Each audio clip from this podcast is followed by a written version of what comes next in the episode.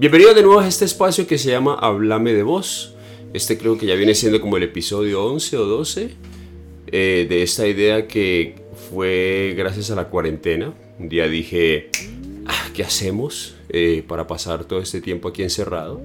Y dije, ¿por qué no hacemos un espacio en donde me conecte con la gente que está en, en, mi círculo de redes sociales y hablemos un poco de, de, esas cosas que hacen porque hay mucho talento en el círculo de amigos que tengo en las redes, diferentes redes sociales como Facebook e Instagram. Y, y pues se ha ido moviendo y ha tenido buena aceptación. Eh, y hoy tengo, no es un solo invitado, son, es un par de invitados y que tenemos muchas cosas en común, ¿ya? Porque creo que a los tres nos gusta el tema audiovisual, sobre todo la fotografía. Eh, uno de ellos está más enfocado en la parte de, del manejo de modelos, ya protocolo. Eh, y eh, el otro, ya le voy a decir los nombres, en la parte de producto, la fotografía de producto. Y mis dos invitados de hoy son Juan Felipe Quintana y Juan David Vélez. pues para que charlemos un rato de lo que hacen y de ese, de ese gusto en común que tenemos. Chicos, ¿cómo están? Bien, gracias. Todo muy bien.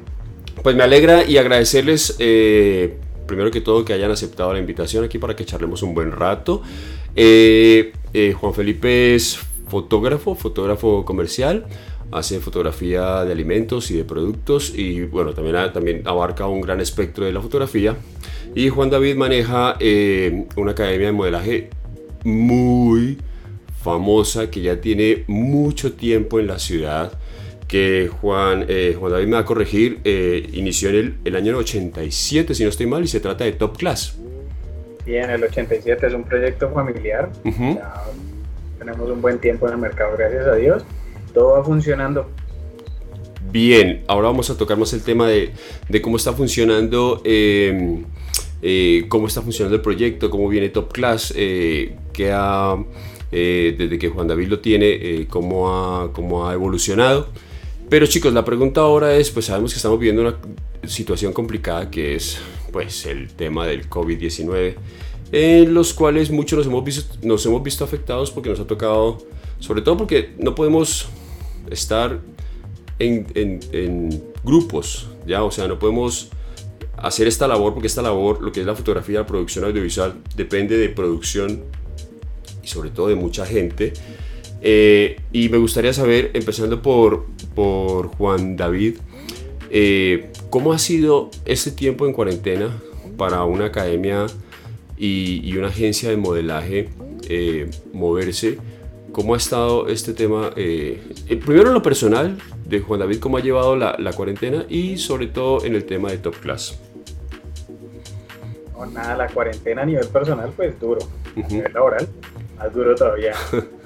es complejo estar quieto en la casa cuidándose y cuidando pues a toda la familia es, muy complicado, saber que uno tiene esa responsabilidad pues es, es, bien pesado. Y en la parte laboral pues nada, peor todavía porque lo de nosotros es muy presencial, lo de nosotros es muy físico, todo se tiene que, como que es mucho, mucho contacto, parte de la escuela la parte de la agencia eh, ha estado quieta, súper quieta, porque pues ahora no había, hasta ahora no ha habido trabajo para modelos, ahorita apenas se está reactivando como la zona, pero todo lo que tiene que ver con, con shootings de moda, pues como catálogos y esas cosas, activaciones de marca, todo eso estaba súper parado. Entonces, el nivel laboral ha sido complejo, nos ha tocado utilizar la palabrita esta reinventarse yo no entiendo, yo no entiendo por qué a la gente, yo no entiendo por qué a la gente le golpea tanto el tema de la palabra reinventarse, pero ahorita lo hablamos. Termina y ahora, ahora, ahora, ahora tocamos particularmente porque acabo de hacer una entrevista con, con un barman famoso en Cali y también es como que les golpea la palabra reinventarse, pero ahorita lo tocamos. Sigamos hablando de cómo es el tema. Eh, cuéntame, Juan David, cómo ha sido el tema de para poder, digamos, eh, mantenerse durante este tiempo. Ah, hemos tenido que, hacer cositas nuevas, empezamos con talleres en línea, con todas las alumnas que nosotros teníamos hasta el momento de que nos cortaron en la cuarentena. Lo que hicimos pues hacer reuniones en línea, seguir las clases, improvisar pues como meterle más cosas a los temas, no solo lo que teníamos en el pensum que era eh, pasarela, fotografía, le hemos ido metiendo más cosas, invitando personas en el medio, gente que de pronto, no sé, un médico que les explique algo sobre el cuidado de la piel, fotógrafos que les hable sobre cómo es el medio, modelos que ya han trabajado y están laburando pues muy bien ahí de afuera para que les cuenten un poquito de cómo es la cosa y la movida cuando ellas terminen de estudiar y las que quieran continuar y decidan que esto es una carrera seria para, para seguir avanzando en su vida profesional. Claro, bien. Eh, pues bueno, eso en, forma, eh, en cierta forma también es, es, es, es muy eh, beneficioso para, para, las chicas que quieren y, o las personas que quieren, digamos que entrar en la, en la carrera del modelaje, porque de todas formas hay una... Se utilizan las herramientas que, que tenemos ahora, porque afortunadamente estamos hablando que se imagina la pandemia de hace 100 años a comparación de esta en donde no había todo este tipo de tecnología y que se puede, se puede usar para, como Top Class es una academia, pues para en cierta forma seguir con esa línea de, de, de, la enseñanza y, y, y, todo eso que hacen ustedes, ¿no? Sí, afortunadamente existe la tecnología, estamos muy conectados y pues yo puedo llamar en cualquier momento, no sé, hablar con una modelo que está en Tokio y les puede hablar tranquilamente o conectar con cualquier profesional y ellas pueden recibir la información. Eh, lo que pasa no es tanto con el tema del conectado, sino la gente, es, eh, hemos sentido que la gente no es tan receptiva al, al proceso cuando es así, no tan personal. Ya. Sí, eso... Vamos, toquemos ese tema ahorita, el tema de las charlas y los cursos. Antes de, de hablar con eso, eh, Juan Felipe, ¿cómo ha sido el tuyo? El mercado tuyo es, es otro, ¿ya? ¿Por qué los tengo juntos y ahora hablamos eso? ¿Por qué los quise llamar juntos? Porque ustedes han, han trabajado juntos y están creo que en proyectos juntos. Y Juan Felipe, ¿cuál, cuéntame, sobre todo en tu caso, que, que es fotografía de producto y, y, fotografía comercial, ¿cómo lo, has, cómo, las, cómo, las ¿cómo lo has sorteado, cómo lo has manejado esta cuarentena? Pues, pues Mauro, eh, es duro, es duro haber pasado a la, a la pues haber entrado de un momento a otro que te dicen no se puede salir este fin de semana, el lunes empieza cuarentena. En un principio para mí fue duro porque, porque todo paró, o sea, paró en un 100%. Eh, yo venía, venía replanteando cosas de la empresa. Eh, estamos metiendo y estamos empezando a trabajar más con animación, con diseño, pero, pero personalmente me pasó lo que, lo, que, lo que le ha pasado a universidades y a muchas empresas que es voy a hacer tal cosa, eh, tengo que hacer tal cosa o quiero empezar a ofrecer estos otros servicios para porque porque la verdad es lo que tú dices cuando uno hace una sesión de fotografía de video por lo general uno está con más personas eh, tiene que ir al sitio, tiene que montar luces, tiene que, tiene que estar el equipo de uno y el equipo de, de la empresa, eh, los delegados de, de, cada empresa.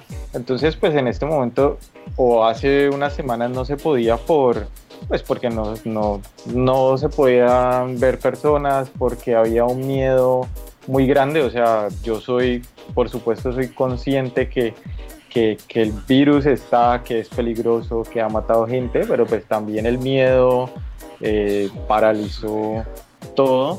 Entonces, esto, esto afectó mucho y, y, pues como experiencia para mí y para otras personas que lo ven, es como que muchas veces uno dice, quiero meter tal servicio en mi empresa, quiero empezar a hacer esto, hacer esto otro, porque si hubiéramos fortalecido eso antes, lo de la animación, por ejemplo, se podría haber seguido haciendo sin estar presencial, por ejemplo. Entonces, hay cosas en, en, en las empresas como la mía o como Top Class de Honda eh, para el sector de la educación que sí, en verdad, muchos sabíamos hacia dónde podían ir las cosas, que teníamos que ir avanzando, pero, pero ahora pues también, digamos, viéndole como el lado positivo, ha sido como, como, hey, hace esto, pero de manera acelerada, casi a la, a la, a la fuerza toca o toca reinventarse, la, la, palabra sonada de la cuarentena, pero, pero es una realidad, toca sí o sí o, o, o te quedas en lo mismo. Ahora uno piensa, bueno, pues por lo menos yo estoy replanteando muchas cosas desde hace rato, ya hay unas que, que ya he acomodado, otras que están en proceso pero, pero algo que yo me meto en la cabeza es como, bueno, ¿qué idea puede ser a prueba de pandemia? Eh, entonces, en esas, en esas ando. Y, y pues hace unas semanas ya como que pues se empezó a reactivar lo de las empresas, digamos, yo trabajo con varios restaurantes y la parte de alimentos, eso todavía está súper quieto. Sí hemos editado videos que hemos hecho y cosas así para, para, para el video de, de eh, estamos con ustedes, les prestamos el servicio, eh, nos estamos cuidando y cuidándolos a ustedes y todo el cuento, pero, pero digamos ya de empresas del sector de la construcción desde que abrieron, ya nos empezaron a llamar porque, porque también sabían que no tenían nada de catálogo, nada de fotos, nada de... y exportan a otros países, pero no tenían nada y muchos clientes de otros países, vean, necesito que me muestre su producto y pues tenían era fotos de celular. Entonces ya te empiezan a llamar a, para, hacer, para hacer fotos para sus catálogos, para sus sitios web. Entonces, pues pues bien, está, o sea, ya empezando a, reactivarse más la cuestión en cuanto a, en cuanto a fotografía.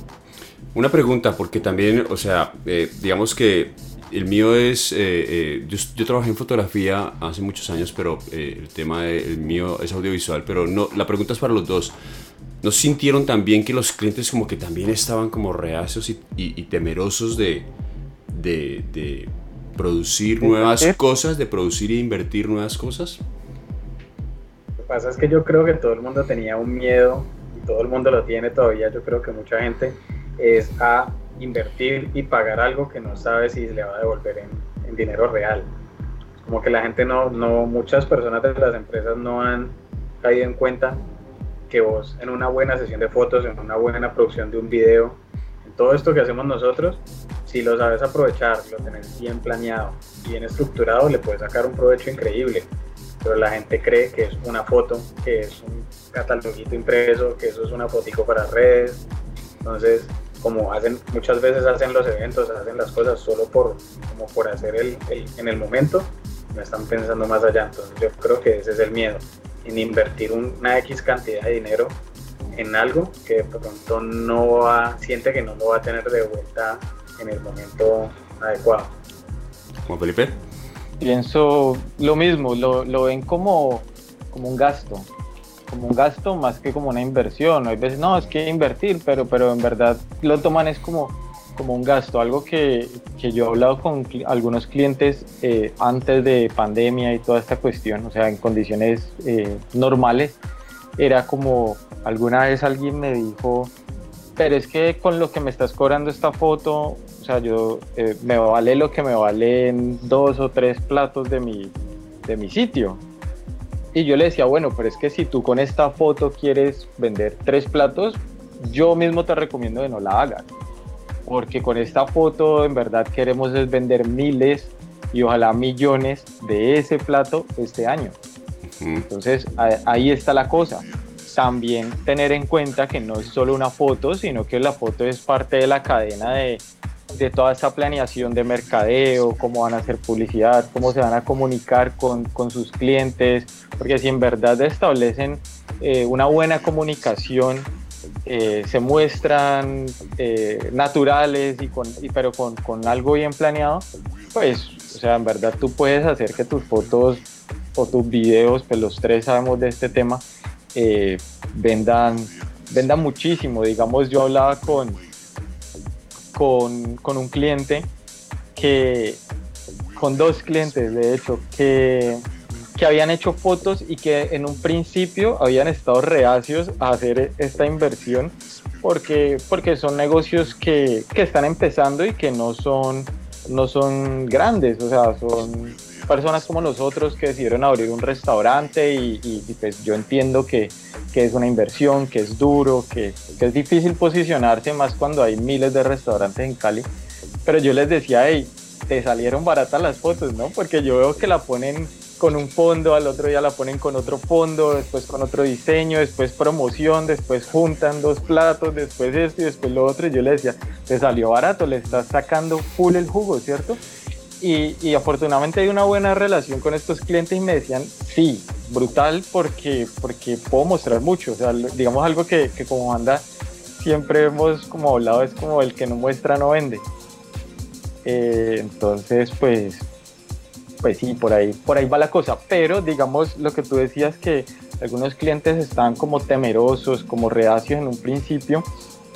Sí, cuando empezó esto, pues digamos muchos restaurantes les tocó eh, cerrar, después volvieron y abrieron para domicilios, tocó recortar, tocó esto, tocó lo otro. Entonces había muchos muy temerosos, pero otros clientes aparte de, o sea, no, no es que estuvieran temerosos, sino que simplemente cerraron, cerraron del todo porque, porque no podían funcionar. Digamos, uno de mis clientes eh, con los que más trabajo es el Hotel Marriott. Y pues el hotel no puede recibir personas por, pues, por, por cuestiones de, de, de presidencia y todo esto. Los hoteles no pueden recibir personas, entonces lo que les tocó hacer fue cerrar, porque, porque sí, ellos tienen dos restaurantes, pero, pero su fuerte es, es, un conjunto más grande que eso. Entonces no es que estuvieran temerosos, sino que les toca cerrar, congelar todas sus actividades con todos sus, sus proveedores, entre ellos yo, y pues ya está, lo mismo empresas de construcción y toda esta cuestión. Entonces fue, fue duro, entre tantas ideas que han resultado, es una pregunta para los dos, para, eh, bueno, ambos, ambos conocen de fotografía, pero lo voy a decir más en el aspecto de Juan Felipe como fotógrafo y Juan David como, como, como alguien que maneja una agencia de modelos. Hace poquito escuché sesión de fotografía, estoy en una sesión de fotografía por Zoom. ¿Cómo qué? O sea, ¿qué es eso? Que, y, que no, estas fotos, esta sesión de fotografía, fotos, sesión de fotografía con tal persona con Zoom. O sea, ¿cómo así? No, pues sí, lo puedo entender, sí me entiende, pero lo, hago la pregunta es como para que expliquemos qué está pasando con esa idea. A ver, eh, Juan David.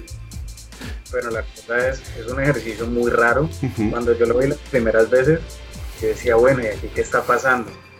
¿Alguien te cobra por eso? Y yo decía, no, imposible que alguien te cobre por eso. Pero después fui, viendo como el ejercicio, el ejercicio es muy complejo. O sea, uno lo ve pendejo porque yo lo vi muy, como muy poco el ejercicio en un principio. Y después me puse a pensar, listo, tenés que tener una dirección de modelos ni el berraco para poder dirigir a una niña que te está viendo por un celular. Sin mostrarte. tenés que tener la idea muy clara y el manejo del espacio, manejar todo el estilismo. Tenés que manejar un poco de cosas a lo lejos para poder hacer que tu foto se vea bonita. Eso empezó, eso empezó pues a principios de la cuarentena como un ejercicio creativo, creo yo, que servía mucho para fotógrafos, para modelos y pues para las agencias para también estarse moviendo, porque para nosotros era un riesgo, o sea, pues digamos, Felipe seguía, podía yo llamarlo y decirle, ven, tengo una modelo que necesita unas fotos, pero yo no podía decirle, te la mando a casa o anda a la casa de ella o anda al estudio porque pues no, sabemos qué está pasando, no podíamos contagiar todos, entonces había que seguir con los lineamientos, entonces esta solución se prestó en el momento adecuado, pero para mí es más como un ejercicio creativo. Pero entonces la pregunta para Juan, para Juan Felipe, en la parte técnica, eso no puede ser riesgoso en el punto de que malacostumbres al cliente, que digamos, ah, no, pues o sea, si me pudieron hacer una sesión vía, vía webcam o vía celular, pues ¿para qué te voy a contratar y que vengas aquí con tu cámara y con todos estos rollos y me la puedes hacer vía, Si me entendés, me la puedes hacer a distancia con un celular. Y mira cómo quedan de lindas, porque eso es lo que pasa con muchos clientes. No, pues que yo tengo un sobrino que me toma las fotos con el iPhone y le quedan divinas. Pues va, tómeselas.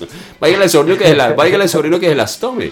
Pero eso no puede ser un poco, sí, digamos que es una salida y es un ejercicio que, que como experimento y como ejercicio y como para algunas cosas puede funcionar.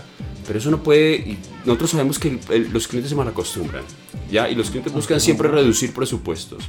No puede ser un ejercicio, no puede ser una, una qué sé yo, una, una jugada en contra de uno, Juan Felipe. Yo no lo veo así, la verdad, no, no lo veo así. También me causó mucha curiosidad. Eh, una amiga que es modelo eh, una vez me escribió y me dijo, hey, eh, si has visto esta, esta modalidad fotografía, ¿te parecería bacano que probáramos? Y yo, pues la verdad, no, no, no la conozco, pero déjame yo averiguo, yo hablé con Juan David, de hecho tuvimos esta conversación, me metí a buscar en internet, en YouTube, y el que empezó con esto, bueno, en Europa, eh, un buen fotógrafo, eh, con, lo empezó a hacer con unas modelos eh, muy, muy bonitas, muy, o sea, unas chicas que registraban como sea. Entonces, eh, también, bueno, con, con, los ángulos que él pedía y toda esta cuestión, pero ustedes saben que cuando una modelo tiene más recorrido, pues, o sea, casi todas las poses le salen, propone mucho más cosas, fluye mucho más. Aparte de eso, si, si registra, pues, pues ya vas ganando. Pero, pero digamos aquí en Cali hay buenas modelos, por supuesto, pero también pasa mucho que, que muchas chicas que les vas a tomar fotos, aunque yo hago más fotografía publicitaria, eh, llegan y no sé qué hacer, qué hago, cómo lo hago. Entonces ahí es lo que Juanda dice que es, bastante complicado con estas personas porque, porque es mucho más fácil o por lo menos estás acostumbrado a dirigir algo mostrándole, porque a uno le toca aprender ese tipo de cosas, sobre todo a Juanda le, toca, ha tocado aprender mucho de poses, de cómo poner las manos, eh, todas estas cuestiones y, uno ve que las chicas ponen las manos así, así estén abajo, pero tienen las manos así porque se tensionan y, y entonces es más fácil dirigir de frente porque tú le muestras, pues así, haz esto, más natural, tal. Eh, entonces es un ejercicio bien, bien interesante. Ya lo de clavarse la puñalada, pues la verdad, digamos, eh, yo pienso que hay clientes para todo yo pienso que si tú quieres salir a comer hamburguesa o, tú quieres un almuerzo de, de 8 mil, pues puedes comprarte tu almuerzo de 8 mil. Si quieres un plato de 50 mil, te compras tu, almuerzo, tu plato de 50 mil. Si quieres de más, también lo encuentras. O sea, tú en Cali, en Cali tú puedes vivir con, hay gente que vive con, con, con un millón de pesos por, por dar un número X, pero hay gente que se gasta eso cada día con su estilo de vida. Entonces, ah, yo creo que yo creo que hay mercado para todos. También siento que, o sea, que es, es, difícil, pero, pero muchas empresas que son un poco más grandes eh, se dan cuenta de, de, la necesidad que tienen, que como tienen un nombre, como son más robustas, más grandes, más sólidas, entonces también me tengo que mostrar de esta manera, porque, porque, porque mi empresa, cómo se va a mostrar con unas fotos de celular, ¿sí me entiendes? También, también uno, pues contratan personas de mercadeo que uno habla con ellos este tipo de cosas y pues digamos nosotros tres lo sabemos pero muchas personas no saben que puede que nos estén viendo y aprendan esto que cuando tú disparas con, con, cámaras como las que nosotros tenemos, después uno abre los programas de edición y, y, te da unas posibilidades enormes para hacer retoques y ajustes y un poco de cosas que no te va a dar un celular.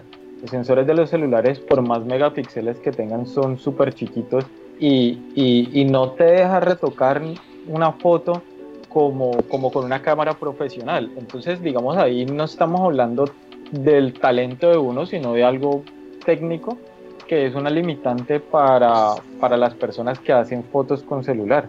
Ahora, eh, ya si le metemos esa, esa, experiencia, ese estudio, esa práctica de años para iluminar, para hacer un encuadre, para esto, para lo otro, en verdad creo que es muy, muy, muy distante esa fotografía eh, por Zoom que, que, vaya un fotógrafo y en verdad eh, tenga una planeación y va, va, a lo que va, ya sabe cómo va a iluminar, cómo hacer los productos, ya sabe cómo las va a hacer porque sabe cómo va a retocar.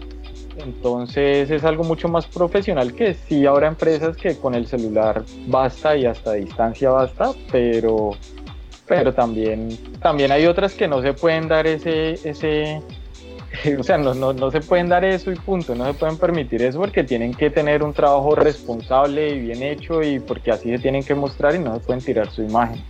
Juan David, ¿qué crees vos? O sea, digo yo, ¿no? Porque dice, no, listo, ¿sabes qué? Ah, me funcionaron, pues entonces la próxima vez ven y no me cobres ese equipo, anda, tómamelas con el celular que te quedan bonitas. Es difícil, es difícil, pero más como un ejercicio creativo que como una salida al mercado. Eh, el ejercicio creativo, por lo que te digo, es muy difícil, digamos yo en este momento hablando con vos y te diga, Mauro, listo, empezamos la sesión, pero vení, vení, ¿qué ropa tenés? Entonces, bueno, te toca ir, vos no tenías ni idea de qué era lo que yo te iba a armar, entonces vamos a armar un look así, un look X. Bueno, ahora mostrame tu casa, te voy a mostrar, me a mostrar su casa, tenemos que escoger una locación, bueno, mostrame qué hora del día vamos a usar para saber más o menos qué iluminación tenemos y qué podemos utilizar. Entonces, son conocimientos de lo que te decía lo decía Felipe, son cosas que tal vez eh, las personas que no tienen ni idea, pues las pasan por obvias. Porque tal vez ellos dicen, no, yo agarro el celular o la cámara porque es que mi hijo yo le compré una cámara y yo las tomo y es súper buena, sí, tiene una Nico, una Sony, una Canon, lo que sea. Pero detrás de eso un conocimiento técnico que, que por más de que yo te lo diga por aquí, pues para alguien que no tiene el conocimiento va a ser muy duro. Aparte, pues eh, pienso lo que dice Felipe, no es como muchas veces te puede dar un resultado muy bueno porque he visto gente que hace cosas muy buenas con celulares, unas cosas que me dice, ah, madre, eso lo hicieron con un celular. Hay películas hechas con celulares. Sí, Peter Soderbergh hizo una película con, él, con un iPhone. Y hay Oscar y todo para, para películas con celulares. O editoriales de moda tirados con celular, que son una locura, que han hecho portadas en con celular.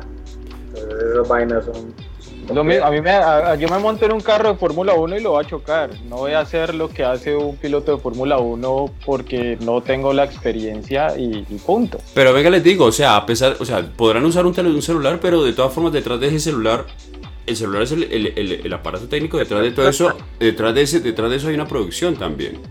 Exactamente. yo le puedo explicar al cliente y yo puedo dirigir una modelo muy difícilmente la modelo va a repetir esas fotos mañana sola, poniendo así ella misma haya puesto el celular en su trípode al lado de la ventana y posó. Tal vez le queden lindas, tal vez no. En el tema de los modelos es, más, es, es como un tema diferente a la parte comercial, porque, porque en, ahorita lo que se está viendo en moda es, es algo como muy natural, todo, todo depende de lo que le quieras apuntar, qué tipo de iluminación, o cual sea la idea. Al fin y al cabo una editorial de moda es totalmente libre, eso no tiene lineamientos. Pero una fotografía comercial sí tiene unos lineamientos técnicos que tenés que, respetar o seguir. Bien. Entonces yo por en moda lo veo como un ejercicio creativo. Ok, un ejercicio creativo. Muy bien. Clientes. Tengo, tengo, tengo, tengo otro punto. Dímelo, dímelo. Perdón. Pasa algo similar desde hace tiempo, que de pronto a ustedes les ha pasado. De hecho, eh, Juan de y yo hemos trabajado con algunas empresas donde lo han hecho. Eh, te dicen, está este, no, no es como, ay, lo voy a hacer a distancia, sino que te dicen, no, es que le vamos a comprar a la de mercadeo una cámara y un par de luces. Y entonces lo presentan como la superioridad de la vida. Y, y, la de mercadeo, por lo general, pues el, par de veces que nos pasó, eh, nos dijo, como con, como, ay muchachos, este, como, como, como, ah, pobrecitos. Y, y nosotros como, pobrecita ella en la que se va a meter, porque aparte de tener todas sus labores, la van a poner a hacer fotos y a manejar un equipo que no sabe manejar y, y, y, van a esperar, y su empresa va a esperar resultados de un profesional. Claro. O sea, es, es, es un encarte enorme y muchas empresas de estas terminan con las cámaras y las luces archivadas y volviendo a llamar a los fotógrafos para que sigan haciendo eso porque a la larga resultó de más calidad, les entregan más rápido. Eh, a la, a la larga es una inversión que no, que no es costosa porque en verdad, o sea, voy a hablar de constructoras. sea, tú, tú haces una, unas fotos de un apartamento y, la inversión realmente es pequeña porque ese apartamento se va a vender en, en, 100, 200, 500, 1000 millones, depende del apartamento, pero en cualquiera de los casos esa inversión es muy pequeña, pero lo están mostrando full. Y, para complementar eso que estás diciendo y sobre todo a los dos, eso a veces pasa, eso, eso viene de, de esa pequeña frase que siempre le dicen a uno cuando uno toma una foto y le dicen, uff, pero esa cámara, ¿cómo toma unas fotos pero lindas, no? Y uno, es, como, venga, tómelo usted a ver si le sale igual, ¿no? Entonces, comete, entonces cometen el error y le dicen, no, pues venga, ahí, esta es la cámara que hace esas fotos tan lindas, hágalo usted. Y es como, perdón, o sea, ¿no? A mí alguna vez, alguna vez me pasó, a mí alguna vez me pasó en Bogotá, yo estaba disparando y de pronto la persona que estaba a mi lado tenía, tenía otra idea y, y, por su personalidad se empezó a poner un poco y me hizo como, como, como la mano como préstamela y yo llegué y yo le hice así a la cámara o sea simplemente le moví el diafragma la ruedita del diafragma y se la pasé y todo, ta, ta, no, pero ¿por qué me sale negra? ¿Por qué me sale negra? Y yo, porque hay que saber manejarla. Es como cuando un diseñador, el cliente le quita el mouse y, y, ve que no puede hacer ni una raya, entonces es como que, uy, tome, otra vez, ¿verdad? Que usted es el que sabe y por eso lo llamé y por eso le estoy pagando. Obvio. ¿Bueno, David? Es difícil, yo creo que es un problema, pues, Cali, Colombia, latinos. Como que cada uno quiere meter la cucharada como porque yo lo puedo hacer. Muy difícil. O sea, cada uno tiene un conocimiento en específico en lo que hace y es, es, muy tentador uno detrás del fotógrafo decirle como qué hacer y uno a veces sí quisiera decir como que sí, pero así, así, pero hay que respetar los oficios. Claro. Es como si vos en un en vivo de, no sé, lo que, de lo que te llevaron a vos para los Juegos Olímpicos. Me ha pasado, me ha pasado, pero digamos que me pasó en México. En México me pasó... claro, en México me pasó que yo fui a, a, un mundial de ciclismo, a una Copa Mundial de Ciclismo, y yo no era el director, yo simplemente estaba trabajando como consultor. Y el director que me pusieron era de, de, Televisa. Ellos nunca habían hecho ciclismo.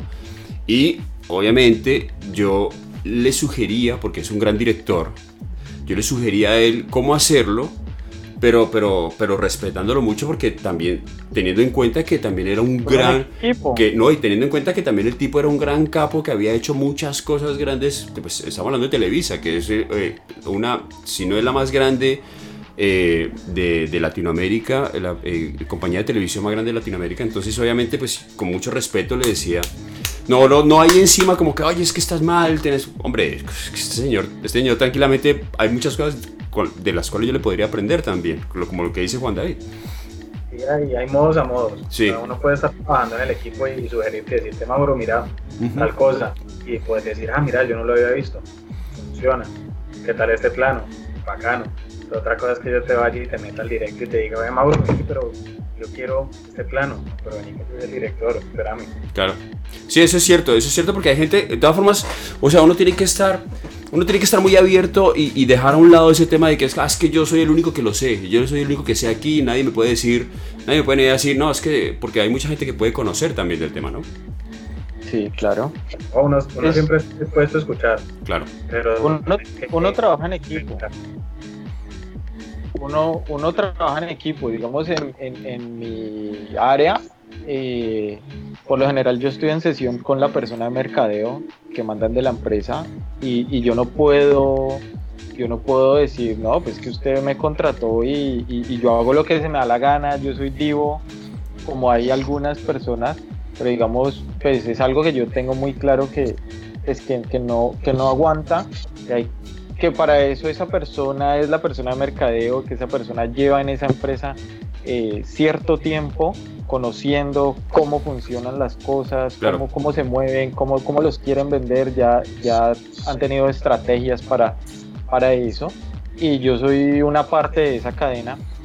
Entonces somos un equipo y, y trabajar así como, como tú dices, aprendiendo el uno del otro y con respeto y diciéndonos las cosas, pues se pueden lograr eh, mejores resultados, porque no solo estamos, digamos, ya aquí no, no hablamos solo de una foto bonita, sino que también tienen que comunicar lo que la empresa necesita que comunique.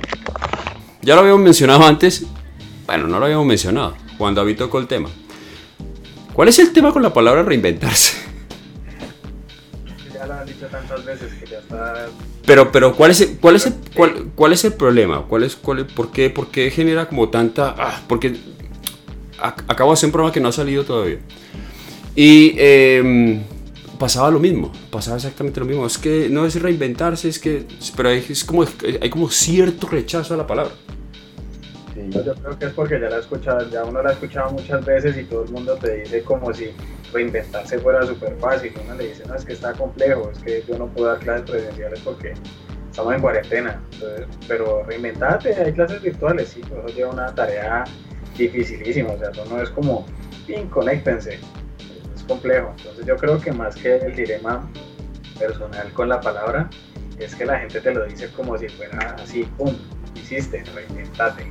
Pues será, será en parte, un- digamos que, o, o será que la palabra genera demasiada presión. De pronto. Yo creo que la gente, eh, pues no, no todo el mundo, para no meterme en líos, porque, porque yo no sé, en las redes uno ve que la gente anda muy sensible, no todos, pero, pero sí hay como, en estos días vi como alguien que subió una rama y, y, y esto es una rama y, y después alguien le, le, le, le decía, no, eso es un yo no sé qué, eso es un yo no sé qué, pero ya la gente como por joder con su amigo, pues algo ya sarcástico, pero hemos llegado a un punto muy así, que, que hay que escoger muy bien como las palabras con las que van a hablar en público, lo que, lo que se va a postear, que digamos yo he visto que tú subes cosas y que la gente que esto, que lo otro, que... Joder, se me viene todo el mundo, se me viene la, se me, se me viene la turba. Es como que, por Dios. El, ciber, el, el ciberlinchamiento, le digo yo a eso. Sí, he visto, yo hace poco monté algo y, y después le dije a Juanda, ah, ya, ya, ya, se, pues ya me acordé por qué no montaba cosas, mejor le elimino. Sí, se te viene, se te viene. Es que ahí se, ha- se ha vuelto. Yo creo que el tema. ¿No será que el tema de las redes sociales ha hecho que la gente se vuelva un poco más sensible también? La gente Yo creo. Dime, yo Juan. creo que, yo creo que no solo son las redes, sino, sino pues la verdad, la verdad es que hay, hay presión. Eh, en, en- en esta época de cuarentena hay, eh, mal que bien, hay una presión fuerte, veo yo, que unos la manejan mucho mejor, otros, otros no. Eh, otros, o sea, en verdad hay gente que, la ha pasado muy mal y no, y no vamos a hablar, digamos, de, de- del que no tiene para un mercado o para, o para estas cosas porque, pues, o sea, eso es indiscutible, pues, que, si no tienes para mercar, pues, pues es, es presión, es horrible, es una situación muy difícil. Entonces, digamos, eh, eh, hablando como, como nosotros, por decir, se maneja una presión porque los clientes se han bajado, porque otros clientes que han cerrado, porque Juanda funciona, su, su- la parte de academia funciona como un colegio donde tú tienes 80 personas allá recibiendo clase un sábado y de un momento a otro no puedes abrir porque no se pueden juntar y entonces, lo, como él dice, ah, no, reinventate, pues sí, hace que esas 80 personas quieran conectarse y que todos los días sigan viniendo personas en vez de ir a la recepción que, que, que llamen a matricularse para los siguientes cursos y toda esta cuestión. O sea, en verdad no es, no es tan fácil. Se, se pueden lograr cosas, por supuesto, todo se puede lograr, pero, pero, pero necesita una planeación, un, un equipo, una inversión de dinero en, en, en, en publicidad y todas estas cuestiones que, que, las debemos hacer, sí, las debemos hacer porque, porque ahora hay que tener negocios a prueba de pandemia, pero, pero pues igual se siente la presión y, a la, y, y yo, yo, veo que a la gente no le gustan las cosas impuestas, tiene, como tú dices, un rechazo a, a, la palabra porque, porque mal que bien está, está impuesta. Uno dice, pues yo, yo estoy con esa palabra como, como, como, de ambos lados porque, porque la verdad es que uno siempre se debería estar reinventando, ¿no? Eh, haya pandemia o no, por lo menos a, a, mí me gusta, o personalmente yo quiero estar aprendiendo cosas, eh, quiero estar mejorando esta técnica en algo, pero también quiero leer y aprender sobre, sobre algo del ser. Eh, pero también mejorar en mi, en mi, cuestión física, que siempre me han gustado los deportes y, y, y, quiero rendir más. Entonces siempre está como como esa búsqueda de, de, ser mejor en todos esos aspectos y, pues para mí eso es reinventarse. También he visto que hay gente que dice, ¿cómo nos vamos a reinventar si todavía no nos hemos inventado? Pues, o sea, yo no digo que unas personas tengan razón o no, y, por supuesto uno no está listo, uno no dice, no, ya estoy listo, como vengo, ya me puedo morir y, era la mejor versión de mí, porque, porque tampoco es así. Entonces, como, como decíamos al principio, o sea, llegó esto y todos sabíamos que teníamos que hacer ciertas cosas con nosotros o con nuestros negocios y, pasó esto y entonces es súper impuesto reinventarse, que yo creo que es normal, yo lo veo normal, yo veo que es necesario de hecho, pero pues las cosas impuestas por lo general no gustan. Eh, hay, diferentes cosas, la gente le tiene miedo al cambio por un lado, eh, pero por otro también es como, como, como lo que Juanda dice, entonces, o sea, yo estoy recibiendo un mundo de gente todos los días en mi recepción porque yo he estado allá trabajando y, charlando y de todo muchas veces y, y, todos los días sube gente y quiero averiguar el curso, esto, lo otro, otro día van y se matriculan, pero ahora no, no, no está ese canal que era muy fuerte, entonces pues, pues qué, pues le toca reinventarse, pero pues no es tan tan sencillo como lo que decían por ahí, ah, porque Avianca no se reinventa, porque se declara en, en quiebra y no se reinventa, pues, pues porque no se puede, o sea, o sea, se, pueden hacer ciertas cosas, pero pues si un avión no puede volar, pues ellos qué pueden hacer, o si mi mayor, uno, uno de mis clientes mm, eh, no son hoteles y no pueden abrir, pues, pues yo qué hago, ¿sí entiendes? Como que, pues, es como Tú, eh, Juan, te ibas a decir, eh, ¿será que las redes sociales, porque la pregunta que hicimos era, ¿será que las redes sociales volvieron un poco más sensibles a la gente? Yo creo que todo el mundo está más sensible. La gente tiene mucho acceso a la información, tiene, tiene información buena y tiene información mala. Eh, hay gente que consume mucha información falsa, mucha información verídica, pero yo creo que tener tanta información en la mano te hace creer, te hace creer ser el conocedor de todo. Entonces, como que alguien de pronto opina pues está dando su opinión. Yo creo que mucha gente no ha entendido que es una red social. Facebook y mi Instagram es la manera en la que yo me expreso. Claro. Yo intento no tirar cosas que hieran los sentimientos de otras personas. A mí sí me gusta. generar, polémica no es mío. Polémico. hay, hay, veces, hay veces yo dejo, yo hay veces yo dejo publicaciones simplemente por dejarlas y que la gente se mueva. Sí, yo sé.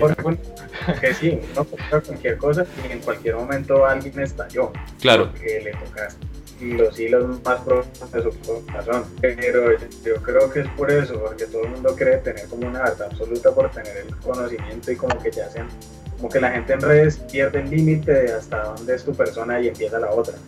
Tengo que... que diferente, pero yo, o sea, claro, yo, yo obviamente las veces que lo he dicho es, es como un, una, son opiniones abiertas, nunca como enfocadas hacia alguien, ¿sí me entiendes? Pero siempre ha sido como una opinión abierta, tratando de ser lo más objetivo posible, pero, pero si hay gente que como que le, como que lo toma, le llega demasiado personal el tema, ¿no? Entonces se revientan y explotan y ahí empiezan a llegar los comentarios y es como que, uff, menos mal no estamos en la época de la Inquisición porque ya estaría colgado, man.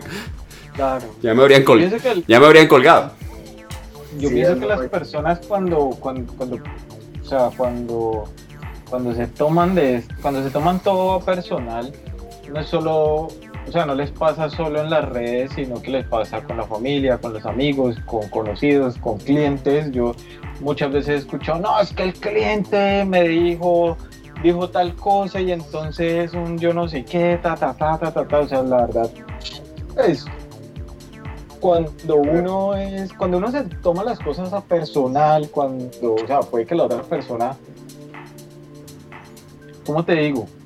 Cuando uno se toma las cosas a personal, eh, sufre más, sufre mucho y esto se está viendo en, en, en, las redes sociales. O sea, digamos tú eres una persona que maneja mucho más eso, por decir, y, y, y, o sea, yo me puedo parar en las pestañas y tú vas a seguir tu vida porque, porque, porque yo me puedo parar en las pestañas y, ¿Y, ¿Y qué? Tu vida sigue, tu vida sigue avanzando, funciona, porque tú sabes que tú no tienes la verdad absoluta, pero que yo tampoco. y, y, ya está, pasa, sigues caminando, o sea, no te puedes quedar ahí como, como, como, no, es que dijo, es que me miró, es que esto, es que lo otro, porque eso lo único que va a ocasionar es que suframos. Claro que genere ahí, que se genere un, Sí, porque el malestar se lo generas cada cual, ¿no, Juan David? Sí, claro, pues yo posteo algo y pues y a Mauricio y a Felipe no les cayó bien, pues ellos están revolcándose el aire en la casa, yo ni cuenta me daré. ¿Y dónde está en su casa haciendo pizza?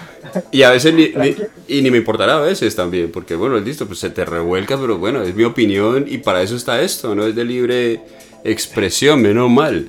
Eh, chicos, pregunta, ¿qué les deja? ¿Qué les deja este, este, este, este tiempo de confinamiento?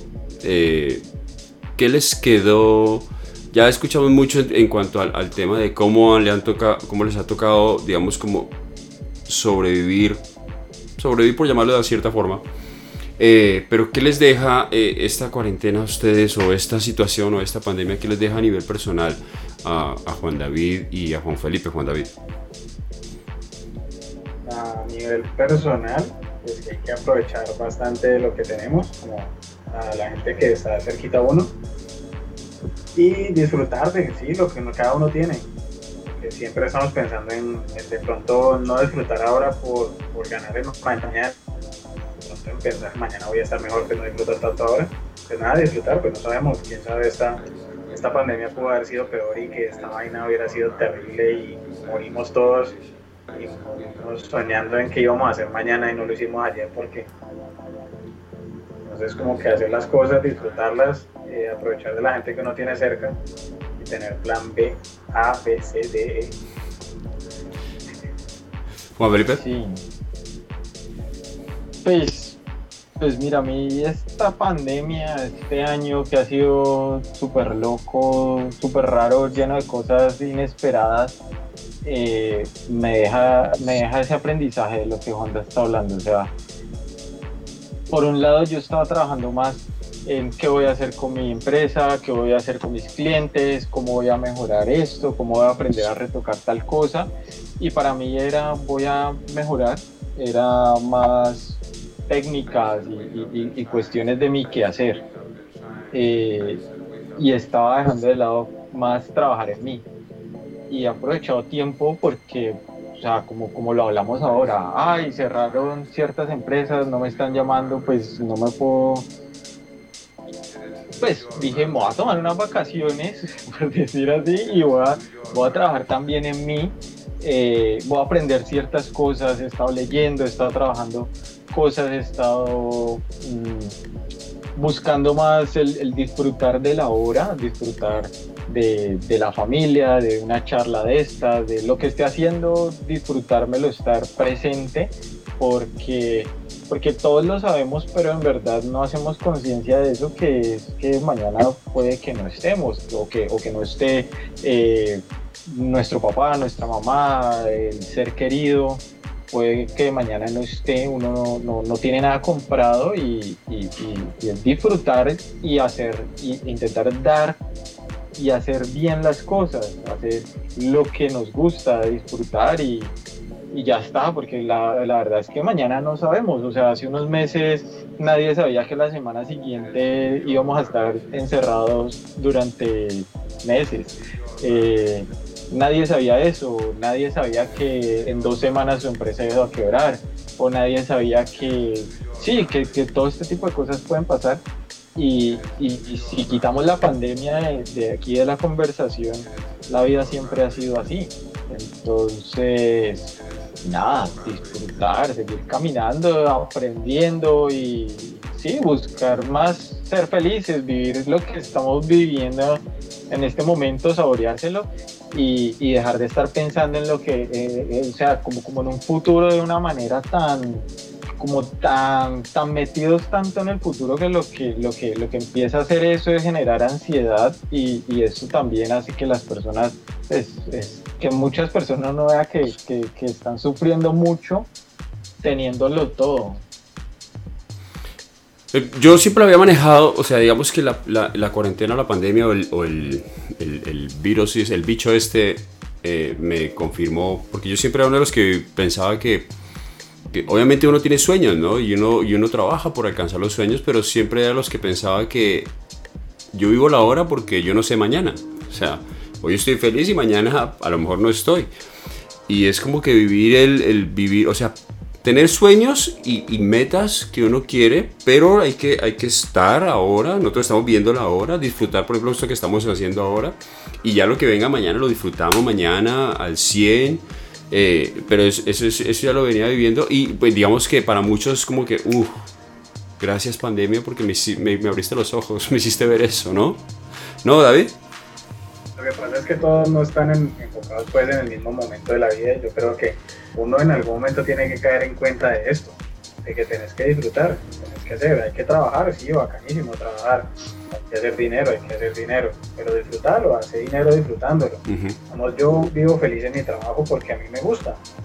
Entonces yo dejé a un lado un poquito la fotografía, yo hago fotografía todavía, pero la dejé a un lado porque me parecía interesante dejar todo el tema técnico a un lado y estar en, en mi escuela, en mi agencia, tratando con gente, intentando hacer que la gente haga las cosas bien.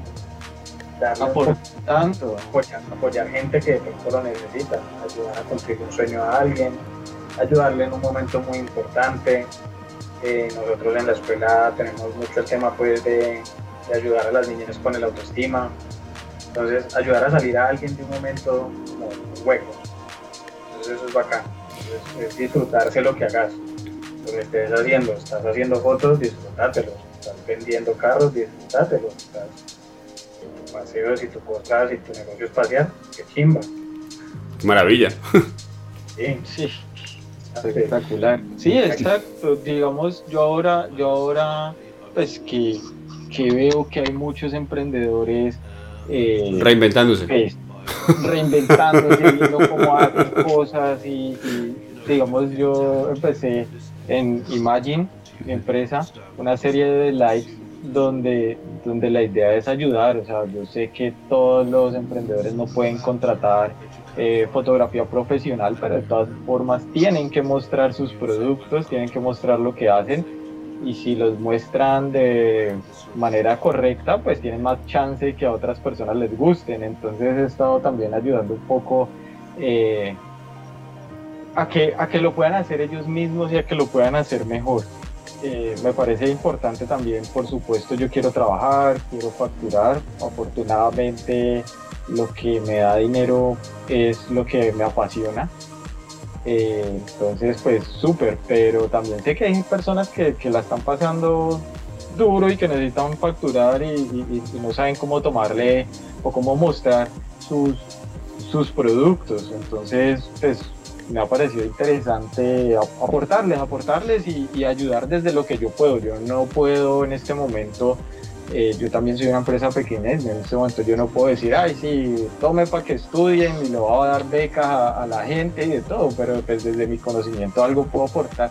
También estamos hablando con Wanda de, de, un proyecto para, para ayudar a los, a los albergues de perritos, para mostrar perritos, para, para los, que, los que tienen perritos que necesitan ah, que haya gente que los adopte y todo eso, hemos estado hablando como, como de cómo podemos colaborar desde lo que sabemos en eso. Eso, eso, me, parece una, eso me parece una gran idea.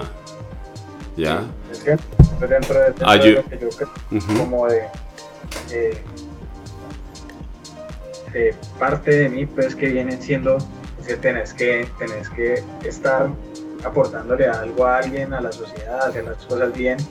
Y dentro de todo este, como toda esta cosa fea que uno consume todos los días, que os prende el televisor y todo es feo, todo es feo, todo es malo, todo es muerte, corrupción, eh, mentiras, vainas feas, entonces como que darle un lado bueno y aportar de cada cosa que cada uno, como dentro de todo lo que manejamos, poderle dar un lado chévere y amable y poder demostrarle a, aunque sea una persona, que no todo el mundo es tan malo y que se puede ayudar. Entonces desde ahí empezamos al principio de la cuarentena con Felipe le dije, listo, ve, abrí el canal de Imagine para que sea un canal para gente que, en serio la va a pasar mal porque tenía su puesto hamburguesas que lo habló con todo el corazón.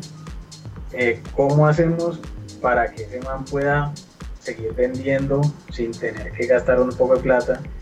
Entonces ya Felipe con Imagine están, están haciendo unos, unos tallercitos y unos lives apoyando a emprendedores. Ahorita lo que veníamos, el, el, el proceso y el proyecto que tenemos con lo de los animalitos sin hogar, es ver cómo podemos hacer para que todos estos animalitos sin hogar, dentro de la fotografía que es lo que nosotros manejamos, pueden ser para la gente más lindos. O sea, como que vos has visto que mucha gente le encantan los perros, le encantan los gatos, les gustan los animalitos de casa y, pues ellos van, van y ven y te dicen, ay, pero es que yo sueño con un Boston Terrier. Es que un criollito, un, un Boston que lo abandonaron también puede ser el animal perfecto para vos. Una gran mascota. podemos ver cómo hacemos que ese criollito que tiene todo el corazón del mundo se vea súper lindo para que todo el mundo diga, yo lo quiero, yo quiero estar. súper cool. Hay, hay, gente, hay gente que tiene su perro de raza y, y, y, te manda a hacer una sesión de fotos, pero nadie le va a hacer una sesión cool a, a perritos en adopción. Pero nosotros podemos, por ejemplo. Y, y digamos, no, eso es algo que pasa aquí en Cali, en Colombia, que mucha gente, no, no voy a decir mi idea porque me la van a copiar y yo no sé qué, me la van a quitar. Por el contrario, si, si, si más gente eh, se da cuenta de esto y, y, y, en, y en Bogotá y en Medellín y más gente de Cali le quiere, quiere, quieren aportar desde su conocimiento a, a los perritos, a los emprendedores, a lo que sea, pues súper. Claro. Sí, eso, eso aportar, aportar esas ideas para aportar eso realmente si se expanden las ideas, eso es sobre todo en el tema de, los, de, las, de las mascotas, porque yo le diría a la gente, oye, es que no sabes lo agradecido que es un criollo, y más cuando lo adoptas. Es que es impresionante, es que es impresionante. O sea, Además, no enferman tanto. ¿Cómo, David?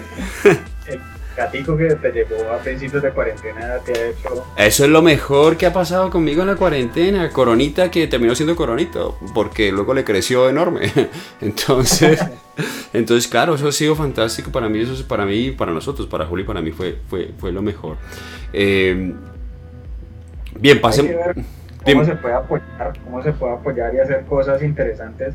No todo pues uno tiene que facturar, uno necesita dinero, pero no, no todo tiene que ser plata. Uno puede ayudar y puede hacer cosas chéveres. Pero fíjate que haciendo eso, eso te puede traer, eso vivimos en, yo soy de los que cree que la ley de la compensación, si lo haces bien, te va bien. ¿Sí me entiendes? Llega, llega, llega. Y eso es una buena labor. Y, y, la vida se encarga de compensarte más adelante, qué sé yo, te, te compensa de cierta forma. Y yo creo en la ley de la compensación, pero hay gente que cree que porque hacer las cosas bien te tiene que ir bien. Y no es como que estuvieras pagando más el, un tiquete avanzado. Hacer las cosas bien porque te nacen hacerlas Claro, es que es, es, una cosa de que te nace, por eso digo, de, de, convicción. Si una persona es, tiene la convicción de que, de que actúa bien, obra bien, hombre, no es que, ah, es que yo lo voy a dar. Toma, mira, esto es para ti porque me va a ir bien. Yo sé que la vida me... ¿Ves? Ve y cómete este, este sándwich que te estoy regalando, o qué sé yo. Y si no, se, y si no se los devuelve de inmediato, se frustran. Sí, exacto, eso, eso se vuelve terrible también. Pero fíjate que una... Eso que estaban... Eso que estaban diciendo ustedes de, de que es que, uf, es que últimamente consumimos uno ve las redes sociales, uno ve noticias y todo son malas noticias, todo es terrible. Yo alguna vez, hace mucho tiempo, no ahora, yo alguna vez, una vez estaba viendo el noticiero, los noticieros nacionales, cualquiera de los dos, ya, póngale el que sea, el, noticiero, el canal el del Molusco o, el de las tres letras, cualquiera de los dos noticieros. Yo a veces me ponía a ver ese noticiero y yo decía, si yo fuera un extranjero y yo veo ese noticiero, yo yo no voy a Colombia nunca, porque es terrible. O sea, es, sí, es, es, es, fuerte ver el noticiero. Este, es terrible. Entonces, esta idea de esto que estoy haciendo, que el hablame de voz, prácticamente nace de eso. Es como que, oye, hombre, tratemos de, de hacer algún contenido que, que, aporte y que sea positivo. Y que, ah, es que ya de, es que hay muchas falsas noticias, malas noticias, que ya uno ya, no sé, tratar como de, de metamos esto por ahí entre tanta, entre tanta popó, por no decirlo de otra forma. Entre, tratemos de meter esto a ver si de pronto le llega a alguien y, y, y cambiamos y por algún y por unos cuantos minutos hacemos olvidar a la gente de que, oye, oh, tanta basura que uno lee o que uno escucha o que uno ve. Entonces, eso, esta idea, yo me reinventé haciendo esa idea. qué pensás de esa palabra? ¿De reinventarse? Yo, yo, yo, siempre, o sea, a ver, es que reinventarse yo creo que hace, es como el nuevo término para innovar. ¿Sí me entendés? Es lo que yo siento. Y, y todos tenemos que estar en... Eh, eh, todo lo, lo, que nosotros hacemos está en, en, una constante evolución. ¿Sí me entendés? En cuanto a las tendencias, en cuanto a la tecnología, ¿sí me entendés? Y si vos no te reinventas, con pandemia o sin pandemia, ¿sí me entendés? Te, queda, te quedas atrás, te, te, te, quedas atrás, ¿ya? Y yo creo que la palabra reinventarse es, es, que tomó mucha fuerza ahora por el tema de que todo el mundo, lo que dice Juan David, es que todo el mundo la empezó a usar y, y, y ya empezó a saber a popó, ¿sí me entendés? Pero esto venía de hace mucho rato ya, porque es que si vos no innovas, si vos no, si vos no te reinventabas en tu trabajo, si me entendés, en tu estilo de hacer las cosas, si te quedabas con un mismo concepto que a lo mejor... Y eso le pasó, eso le pasó a muchos fotógrafos, ojo. A muchos fotógrafos grandes de Cali le pasó eso. Que les funcionó un concepto, se quedaron en ese concepto, en ese concepto no se reinventaron y se quedaron atrás. Y, y nadie más como que... Y, y se llenaron, y el ego se les llenó. Se les llenó el ego que decían es que éramos los mejores y toda la cosa, pero lo siento mucho, pero es que el mundo avanza y, y, las tendencias cambian y la tecnología cambia y eso que te parecía genial, como el capítulo de Los Simpson, cuando le dice, no viejo, es que eso que era tan cool, ahora ya no es... Eh, eso, ya no es cool. sí, eso, eso ya eso, eso ya eso pasa entonces eh, yo, yo, yo, yo no lo veo tan malo porque yo siempre lo he sentido como que uno tiene que estar en un continuo movimiento y una continua evolución porque si no no se queda atrás Total. Eso nos pasó. Además, sí. Dime, David. No, no, veíamos venir una cosa como esta y tal vez si hubiéramos tenido como el impulso de terminar ciertos proyectos que yo creo que mucha gente tenía para haberse ahorrado este paso feo de la cuarentena en los negocios, hubiera sido interesante. Lo digo por mi parte porque yo en la empresa tenía unos proyectos que venía aplazando porque, porque yo decía, ah, como que bueno, que me, no, me da pereza, no es que me cuesta una plata, es que me, me cuesta un tiempo. Y son unos proyecticos, eran proyectos pequeños y puntuales que tal vez me hubieran hecho la vida más fácil como empresa ahorita. Me hubieran dado la salida digital que necesitaba, me hubieran ahorrado ese paso y ese, ese proceso de aprendizaje, me lo hubieran ahorrado. Entonces como que haberlo hecho antes y, y lo que decías ahorita, es como que hacerlo a presión a mí no me gusta cuando me dicen es que... A mí tampoco, lo odio. Yo, yo hago, a mí me pasa terrible en la empresa que yo hago unas fotos y yo me pongo un plazo y pues las hago. Pero si a mí empiezan a decirme, Juan, ¿y mis fotos? Puta, estas fotos un mes después. Yo entiendo eso y yo creo que los tres lo entendemos. A los tres nos pasa, los, los tres nos pasa exactamente igual, porque pensamos es que esto es un trabajo creativo. Oye, eh, eh tengo que pensarlo y tomarme mi tiempo para que esto te quede lindo, ¿no? O sea, no, no, Juan Felipe.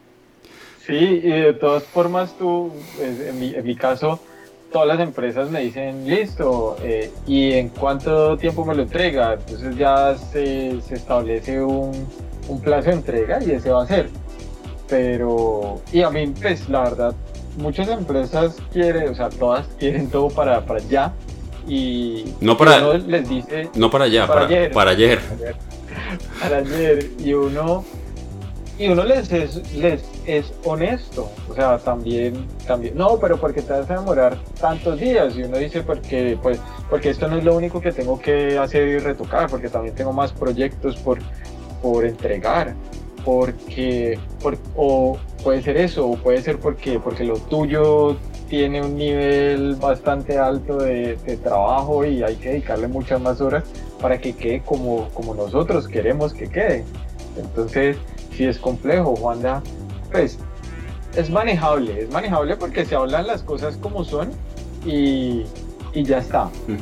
Y también cuando es para ya, ya, ya, pues también tiene un precio diferente. Entonces, pero, pero digamos en el caso de Juanda que, que trabaja con, con, Lo que pasa es que yo trabajo con, niñas adolescentes, chiquitas. Nosotros en la escuela tenemos niñas desde los 4 años hasta los 25.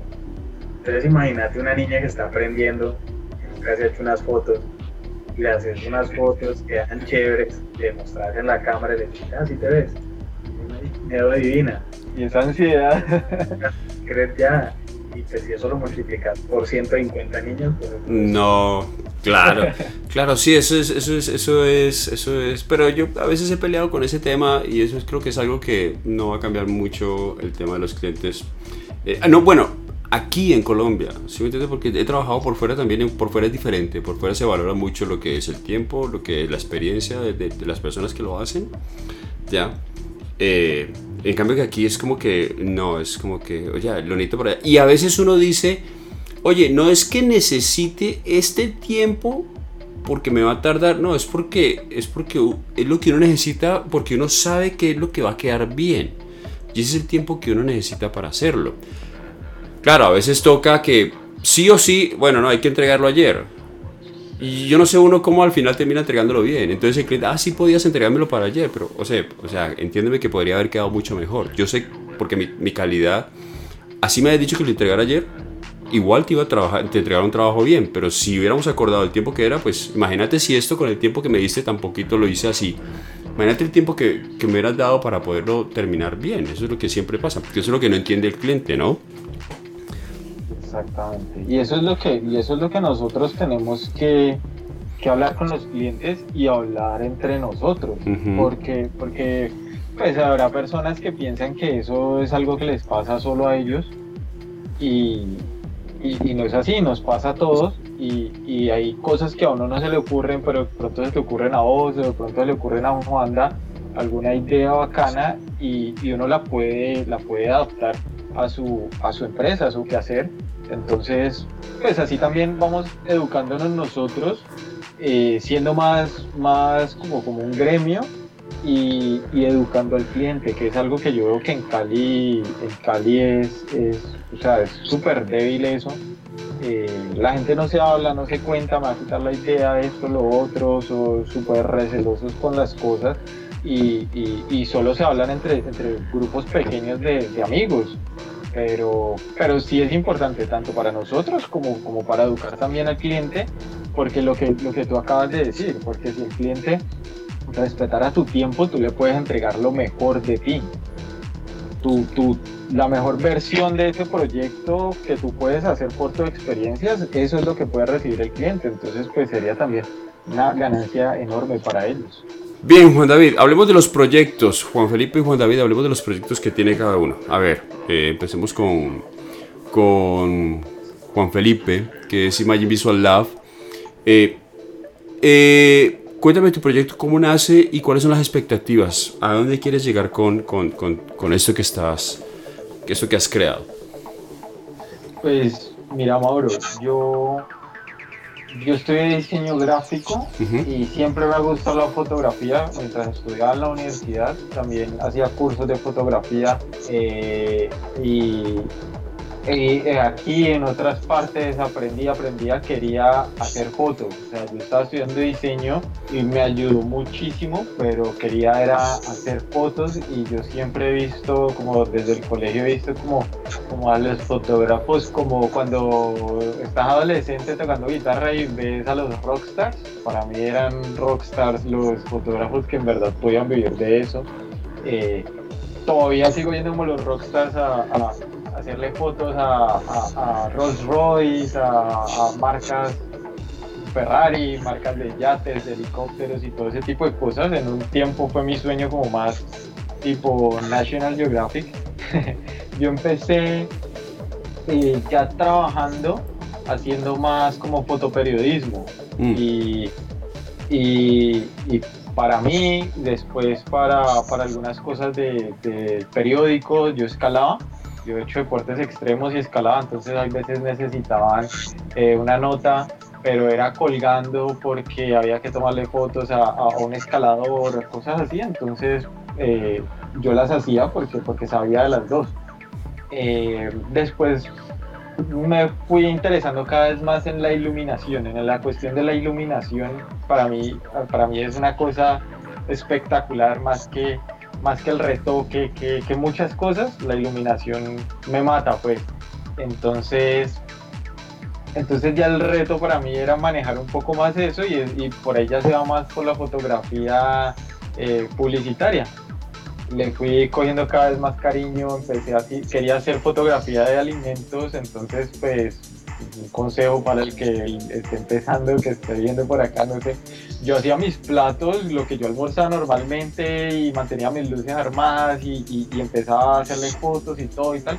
No era algo que yo fuera a subir, como portafolio, porque, porque era comida sencilla que yo servía y tal, pero, pero cuando llegaba como al punto que en ese momento buscaba iluminación, como que, uy, chévere, ya después eh, me uní con chefs, saqué un portafolio, empecé a trabajar con restaurantes. Eh, Mr. Wings afortunadamente fue el primer restaurante que, que dijo, vamos, dale. Y, y de ahí otros. Entonces, entonces, pues muy chévere. Eh, ya la cosa se va como regando la voz y, vas mejorando y le vas poniendo cada vez más amor a la fotografía publicitaria. Eh, ya puedes hacer alimentos, digamos con Juanda hemos hecho de, de, construcción, de decoración, yo he hecho ya para Subway. Entonces ha ido creciendo más las cosas, de ahí ya los clientes te empiezan a a decir algunos, digamos, con un centro comercial, me, eh, necesitamos que, que, ya no seas persona natural por, por ciertos reglamentos que han cambiado, eh, ya necesitamos que seas empresa.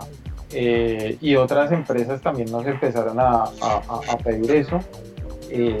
Entonces, bueno, pues ya, como, cómo es la cosa, averiguar cómo se constituye la empresa, ir a Cámara de Comercio, hacer la, la gestión y empezar a trabajar como, como empresa y también en colaboración con más personas porque porque pues digamos yo no hago animación pero pero me encanta toda la cuestión de comunicar. O sea, me, me, he vuelto súper fan y me gusta mucho aprender sobre sobre cómo comunicar ideas cómo cómo, cómo una empresa se puede conectar con su público porque no es tan fácil como, como uno postear cosas y ya eh, entonces, entonces ya hemos entrado como en más colaboración con personas y, y con empresas más grandes y, y, así, y así llegamos a Imagine Visual Lab y, y en esas estamos. Ahora eh, se hace fotografía publicitaria, fotografía de alimentos es un fuerte, eh, food styling,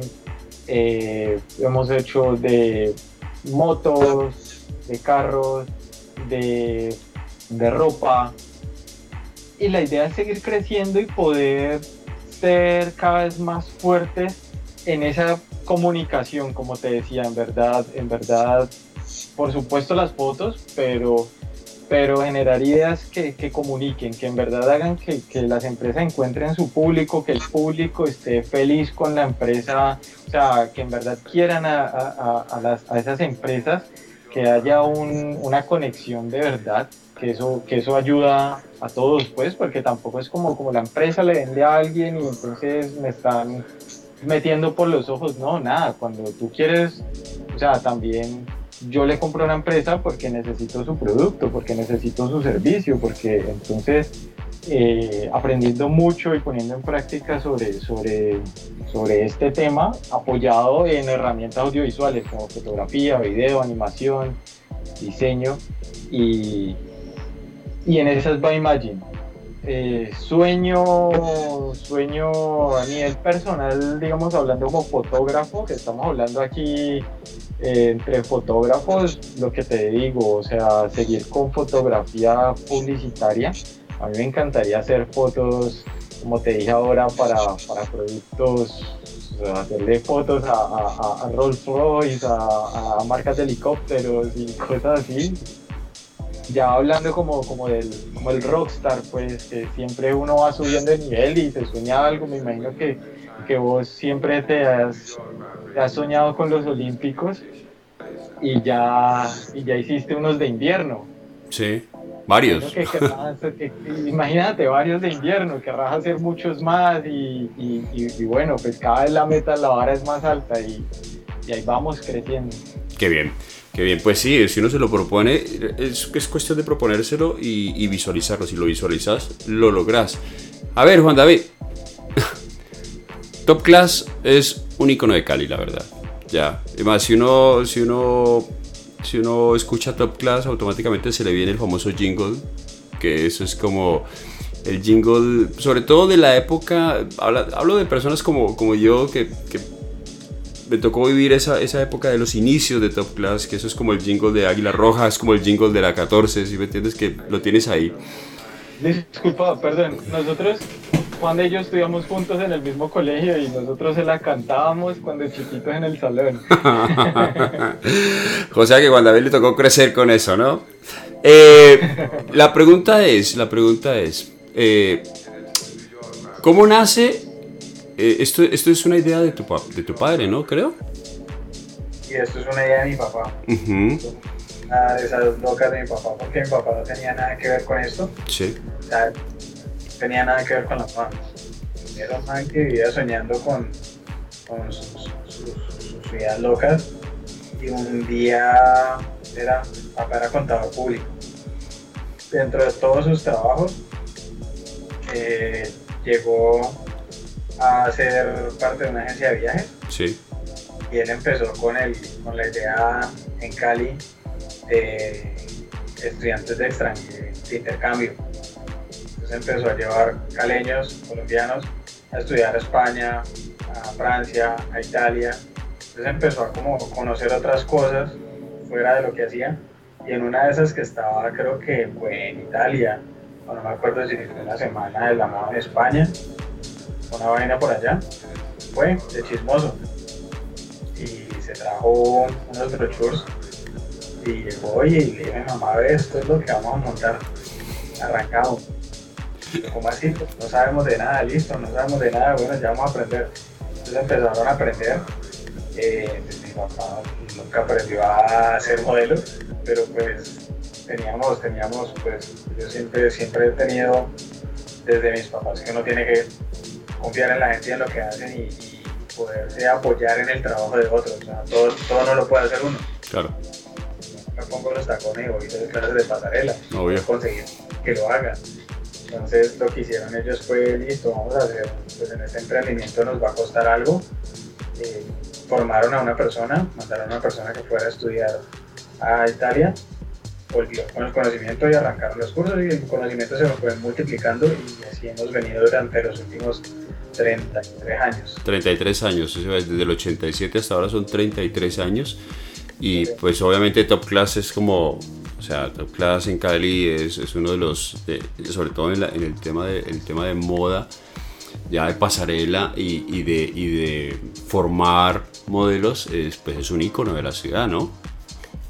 Sí, nosotros nos hemos enfocado mucho en la parte de la escuela, en enseñar, ser, ser modelo y pues ahorita siempre lo hemos tenido en cuenta, pero ahorita con mi, con mi manejo es mm. aprender a ser modelo y a ser personas, o sea, dejarles algo. Para que no salga una modelo vacía porque qué pereza. Para, que, para, para quitar ese estigma de que las modelos todas son brutas por llamarlo de cierta forma, no quiero ser despectivo con él, pero eso es lo que generalmente todo el mundo dice. Sí, sí, lo que pasa yo creo que es que hubo un momento en la historia de, de la moda, de, de, la moda y de, no sé, en general, como que la mujer la idealizaban como boba y entre más boba era más bonita. No sé por qué pasó eso. Pues, no tiene nada que ver. Pero, pero lo, idealizaron por allá como en películas. Todo esto vino desde más arriba, o sea, no era local. Como el, cuento de la película típica gringa de la rubia. La rubia, sí. Por eso le llaman, y hay muchos que dicen, en España usan mucho ese dicho de que, ah, ¿por qué se ve tan rubia? Cuando, quieren, cuando, quieren, cuando quieren referirse a eso, pues que ya es, un, poco despectivo. Cuando el, que está jugando con la Matrix le quite la pausa a esto y le dé play de nuevo y, la vida vuelva normal.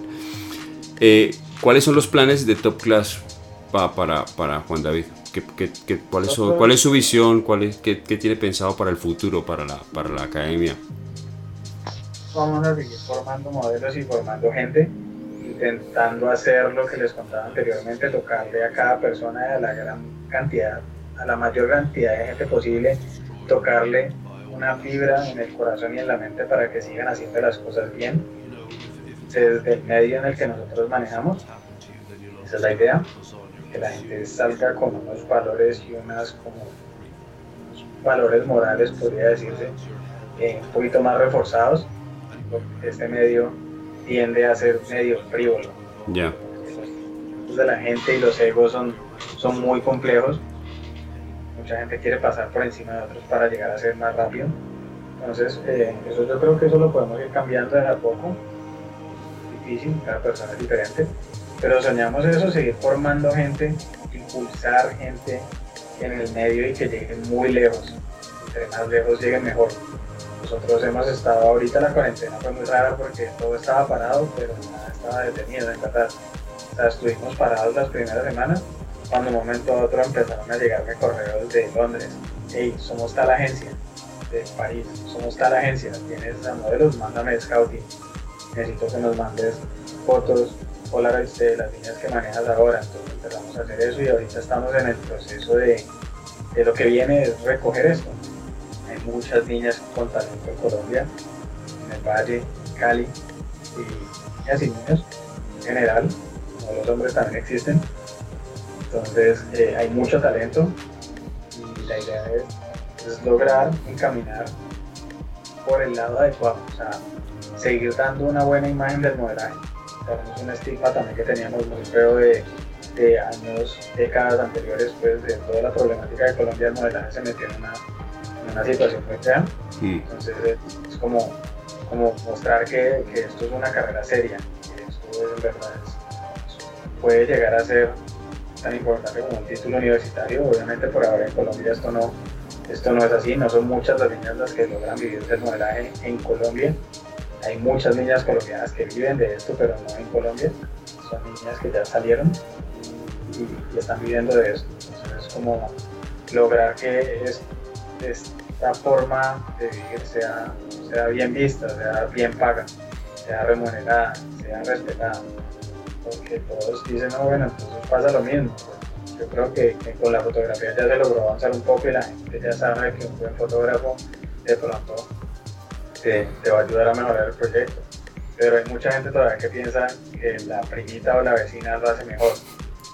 Porque es linda, hay niñas muy lindas. Sí. Niñas que si no están preparadas pueden ser muy lindas, pero no lo hacen bien. y eso pasa. Así hayan estudiado. Hay niñas que son divinas, pero, pero tal vez algo por dentro de ellas no las deja hacer, no las deja explotar todo ese ese conocimiento como modelo y no funcionan tan bien. De pronto hay una niña que, que no es la, la, que más, como la más agraciada, pues por así decirlo, pero es un trabajo espectacular y se lleva las cámaras y se lleva las pasarelas y, les va genial. Entonces, nada, es como explotar cada uno. Nosotros soñamos con, con, sacar adelante la gran mayoría de niñas posibles, ayudar, ayudar y, y nada, tocarle el corazón a mucha gente. Eso es importante que le, que manejen como también el aspecto humano, ya que no solamente es formar a una persona para que se vea bien frente a las cámaras, sino que en cierta forma también sea alguien como persona. Rapidito para los dos, ya como para terminar. Juan David, para continuar contigo, ¿cuál es el consejo que le darías a esos pelados o a esos niños o a esos padres que, que, buscan que sus hijos o a los pelados que quieren o chicas o chicos que quieren ingresar y que, y que hablamos que es que todo lo quieren ya. ¿Cuál es el consejo para ellos para, para que para esas personas que quieren iniciarse en este mundo del, del, modelaje? todo, todo, todo, tiene su tiempo. O sea, hay gente que el tiempo se le da más rápido, eso es obviamente indiscutible, pero cada uno debe esperar, ir con calma y seguros. Muchas veces, eh, lo que te decía, venimos de un, de un pasado feo en el medio somos ahí empresas serias, nosotros somos una de ellas, hay varias en Cali, nosotros podemos dar la palabra pues que son empresas serias. Eh, la recomendación es siempre dar pasos seguros, averiguar, no dejarse llevar por las carreras, estar en mi agencia o en otra agencia, no me importa después de que estén seguros. Hay mucha gente mala en el mundo, hay gente que encanta estafar a la gente y hacer pasar penas o llevarlas por otro camino. Entonces, no dejarse llevar por la inmediatez. Todo lo bueno no llega tan rápido, creo yo. Sí, es, Sí, es así. Y para Juan Felipe, a la gente que quiera empezar en el mundo de la, de la, de la fotografía, ¿ya? Y, y, ver esto como, como, como, una forma de vivir, eh, una fuente de ingresos, ¿cuáles son las recomendaciones que le darías a esa, a esa gente? Eh, lo mismo, lo de la inmediatez. Yo, hay mucha gente que dice, uy, es que hay muchísimos fotógrafos, pero, pero bueno, eh, afortunadamente pues uno ya lleva un tiempo en esto y creo que ustedes también lo han notado, que sí, hay mucha gente que arranca, se compra la cámara, invierte, ve un curso y ve que en verdad no, no, no, no les llega la, la, la, cantidad de plata que, que esperaban y a los dos años matan el, el, sueño o la goma, porque no, pues, porque no todo el mundo lo tiene como un sueño de verdad, eh, matan la goma y entonces empiezan a, hacer, a estudiar gastronomía o a ser DJs o a estudiar otra cosa. Ojo ahí, eh, las profesiones que acabo de decir no es como desmeritándolas, sino como que cambian de sueño y, y quiero hacer esta otra cosa que me parece divertida y puede que porque, porque está pegando.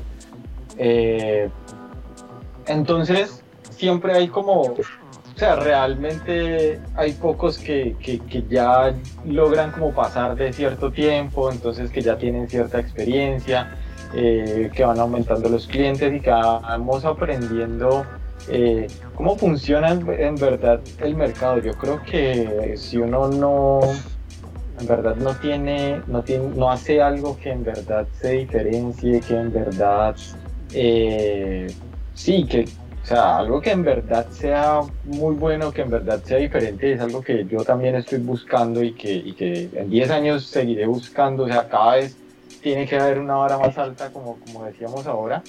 Pues eso, eso va a hacer que, que tengas un buen trabajo, que aprendas y, y, que, y que haya y que encuentres los clientes que quieres. Otra cosa, eh, hacer portafolio. O sea, hay gente que está empezando y que esperan a que, a que los llame esta empresa y la otra y a cobrar eh, full o lo que sea. Y, y pues no, no, no, no funciona así. O sea, tú te, tú te, creo que alguna vez estoy hablando de eso, pues tú, te ganas ese derecho, por decirlo de, de, de, alguna forma. Tú te tienes que ganar ese derecho.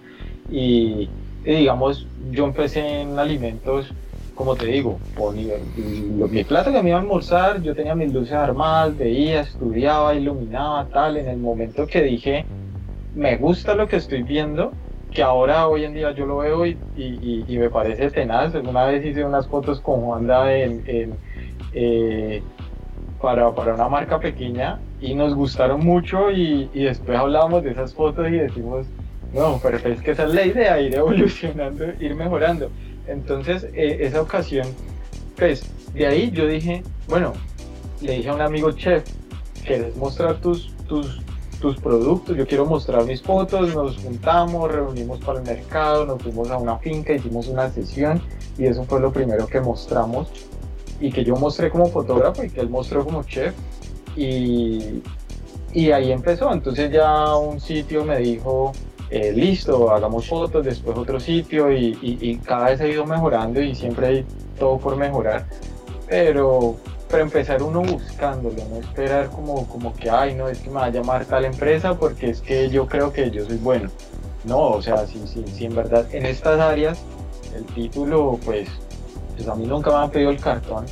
Eh, me he ganado las cosas mostrando que puedo hacerlas y a medida que ese nivel ha ido mejorando han llegado ese tipo de empresas también para decirle a uno, bueno, cotíceme tal cosa porque ya creen que uno puede trabajar con ellos y así hay que seguirlo subiendo. Eso es como mi, mi mayor consejo, en verdad, meterle ganas a aprender y, y, a producir cosas y mostrarlas, porque, porque si no las producimos, pues, pues no hacemos nada. El que no muestra no vende. Claro, es cierto. Y es importante lo que dijiste, cuando estás haciendo un trabajo como esto, eh, si, si, digamos, si hiciste un trabajo hoy y dos, tres años después, cuando lo ves, tenés la sensación como que, uff, ¿cómo hicimos esto? Es porque, porque estás evolucionando, porque realmente si, si esto y, estás en esto y más adelante hiciste lo mismo y lo que hiciste hace tres años te gustó y sientes que fue igual, creo que estás quedando lo mismo, porque cuando uno ve lo de hace, yo cuando veo trabajos que hice hace mucho tiempo atrás, digo, uff, págame Dios Chicos, les, les quiero agradecer, muchas gracias por el tiempo que se tomaron. Eh, eh, me parece que ha sido una, charla, nos podríamos aquí quedar charlando un resto de horas. Pero como dicen por ahí, el tiempo en televisión es caro, no mentira, no pago por esto. Pero no, chicos, la verdad es que gracias por el tiempo. Eh, me parece que ha sido una charla genial. Eh, y pues, y pues nada, súper que hayamos podido sentarnos aquí a charlar un buen rato. Gracias a vos por invitarnos. Muy bacana la charla y yo me la disfruté me la disfruté, muy bacana, he visto otras que has hecho y bacanísimo. Que es lo importante, pasarlo bien y disfrutarlo, ¿no, Juan David? sí, sí, muchas gracias por la invitación, bacanísimo y lo que decías, pues hay que, hay que hacer cosas y mostrar a la gente que hay cosas chéveres por ver, que hay gente interesante, que hay proyectos chéveres, que hay cosas nuevas y que no todas las cosas tienen que ser malas.